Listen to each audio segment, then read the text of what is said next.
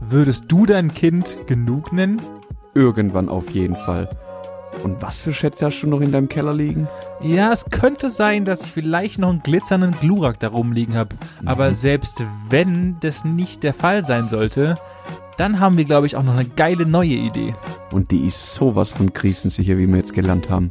Und der Opa kommt stressfrei durch die Zollkontrolle.